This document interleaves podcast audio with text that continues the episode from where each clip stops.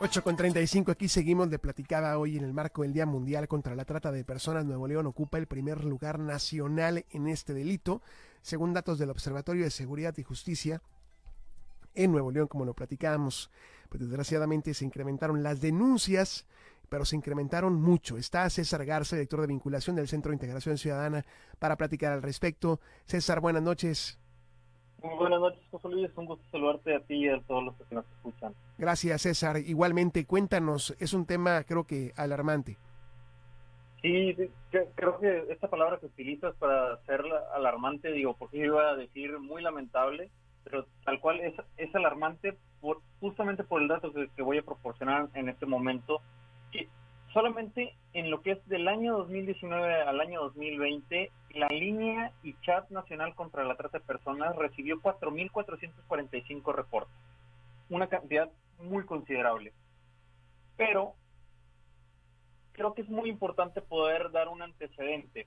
En los últimos cuatro años anteriores, sumándolo, dan una cantidad de 3.600 casos. En solamente un año superamos lo de cuatro años anteriores. Okay. He ahí la, por eso el, el, retomar tu palabra de este es un tema muy alarmante. Y de ahí partir a poder también brindarles a lo mejor ciertos datos de los cuales nos ayuda el poder analizar este tipo de información para poder brindar eh, eh, ahora sí que, que la población pueda identificar un poquito más cómo funciona la trata de personas. La trata de personas pues justamente parte de poder enganchar a personas vulnerables, y quiero decirlo vulnerables, para de ahí partir también a decir cuáles son las maneras o modus que utilizan para enganchar a las personas, que un 38% son por medio de un enamoramiento, ya sea por redes sociales o por algún otro medio, pues generan a lo mejor un contacto con la víctima y de ahí parten a generar una relación sentimental y de ahí aprovecharse para poder generar a la trata de personas. Después también otro que es muy eh, interesante y sobre todo por la situación en la que nos encontramos de toda una recuperación económica por parte de la pandemia, pues es el ofrecimiento de empleo. Y creo que también cabe mencionar que, la trata de personas no solamente, digo, yo creo que podemos identificarla de dos maneras principales, que es una, la explotación laboral, como también la explotación sexual. Y a su vez también existen otras maneras de trata de personas pero principalmente son estas dos y que de ahí parte también a poderlas eh, ligar con estas dos formas de, enganchar a, las víctimas. También existen otros dos, bueno, otras dos maneras de poder hacer este enganchamiento, que es una, las promesas de ayuda, que algún van a generar algún tipo de apoyo a esa persona por la cual le solicitan a lo mejor acudir a algún lugar o alguna actividad en específico. Y con un 6% existe la privación directa de la libertad de estas personas.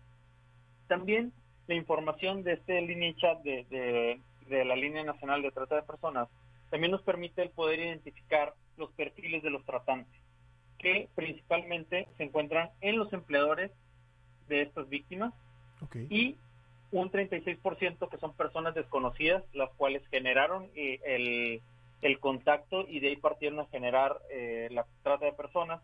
Y algo muy eh, relevante es que un 25% son los mismos familiares o las personas que son que tienen alguna relación sentimental directa con la víctima. No, pues entendiendo esta red César, sí por donde lo veamos es complejo el delito, ¿no? Sí, de, hecho eso es algo sí es muy complicado.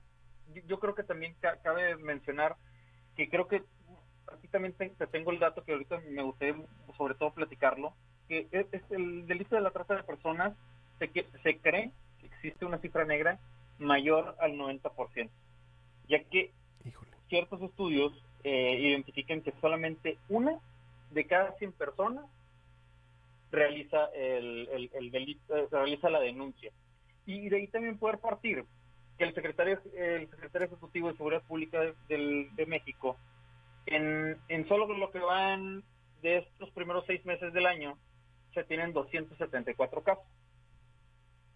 Entonces, ahora sí que si lo quisiéramos multiplicar, pues realmente es una cantidad muy grande las personas que están viviendo esta situación y que también las mismas condiciones por las cuales se encuentran de la trata de personas pues también es difícil el poder generar alguna denuncia o reporte sobre la situación en la que están viviendo. No, pues este dato es, es creo que muy revelador también en cuanto a la cifra negra del delito, que no ayuda en nada, eh, César, y que, creo que viene a magnificar eh, eh, los resultados de quienes son víctimas de, de, este delito aquí en, pues, en Nuevo León. Tendrá que ver, como ya lo dices, por un tema también de, de la situación geográfica, pero también de por el lado de las oportunidades que en un momento dado se pueden vender eh, a otras personas sobre el, el, trabajo que puedes conseguir en Monterrey, en fin, eh, analizándolo desde muchos puntos de vista, son muchos factores los que se conjugan justamente para que ese delito crezca aquí en Nuevo León. Sí, y, justamente también eh, algo importante que creo que ya mencionamos, los primeros dos lugares que es la explotación sexual y la explotación laboral o, los trabajos forzados, sí. pero también hay un tercero eh, pues ahora sí como manera en la cual se utiliza la, la trata de personas y, que creo que también es muy, muy, muy importante mencionarla y sobre todo preocupante, porque son la utilización de personas menores de edad en actividades delictivas o en su caso de adopción ilegal de estas personas menores. Bueno, cuando hay niños de por medio sí todavía más crítico el tema. César, lo seguimos en sus redes del SIC. Sí, los invito a seguir nuestras cuentas de redes sociales como arroba SICMTY, nuestra cuenta de Facebook y de Instagram como SIC Monterrey y nuestro teléfono WhatsApp el 8122-002828. Abrazo a todo el equipo del Centro de Integración Ciudadana. Gracias César, buenas noches. Igualmente, muy buena noche. Seguimos con más.